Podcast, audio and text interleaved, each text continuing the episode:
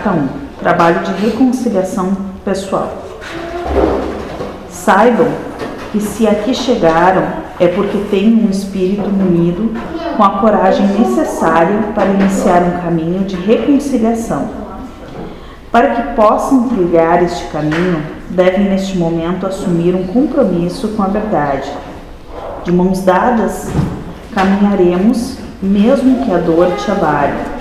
Não deixe de dar ao próximo o próximo passo. Reconheça em ti o que te magoa, fere, entristece e te traz sofrimento.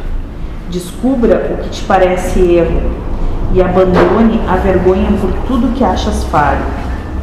Isso será necessário, pois como irá propor ao teu irmão reconciliação se não consegues nem iniciar a jornada para a tua própria?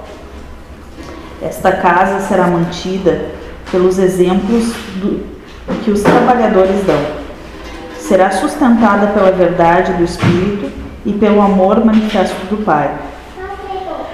Não esperamos que consigam uma reconciliação completa, mas, já, mas o esforço já é um enorme avanço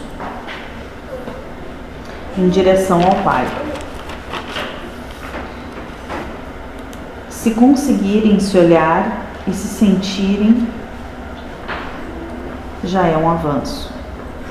Se te olhares te causar repulsa, se ao te reconhecer como tu és, tiver vergonha, saiba que é assim que te sentes em relação ao Pai, e assim entenderá a repulsa e o ódio, repulsa, o ódio e o desgosto que tem pelo teu irmão, pois não pode oferecer o que não tens.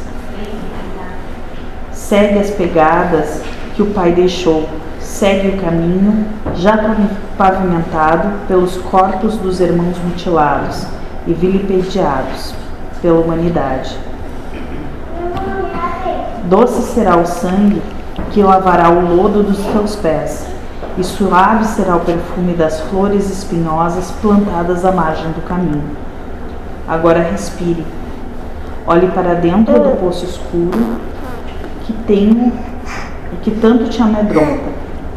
Saiba que aqui estou para te segurar a mão. Espírito sem nome.